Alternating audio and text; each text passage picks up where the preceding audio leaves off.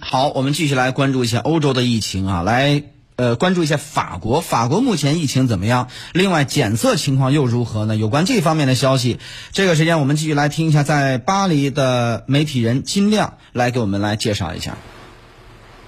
自从疫情在法国爆发以来呢，政府在检测问题上的做法呢，一直是存在巨大的争议。我们知道，世界卫生组织一早就告知了要加大检测才能控制住疫情的大流行，但是法国政府呢，却一直只检测他们认为重点的人群，例如只检测这个重症患者或对这个有症状的医护人员进行检测。那么究其原因呢，有媒体和机构呢曾做过一个研究和调查，一是因为呢，在初期的时候，负责检验的这个医护人员的防护装备跟不上，例如口罩、防护服以及护目镜等等，这些都是紧缺的。资源，所以无法展开大规模的检测。那么第二呢，是因为法国的检测试剂严重缺货。那么这些检测试剂呢，平时都是在美国和中国生产的，而由于疫情呢，导致了物流受限，所以运输的速速度呢，根本跟不上检测的速度。那么但也有专家呢认为，这根本就是由于政府对于疫情的准备不足造成的。例如疫情在一月份啊，在中国爆发的时候呢，法国是完全有能力马上开始生产这个试剂盒的，但是政府呢并没有重视，呃，才导致了今天的这个局面。而在这种情况下呢，为了能够帮助法国缓解这些防疫物资的不足呢，其实无论从国家层面，还是当地华人华侨以及国内的一些省市单位呢，早就已经展开了相关的支援和帮助行动。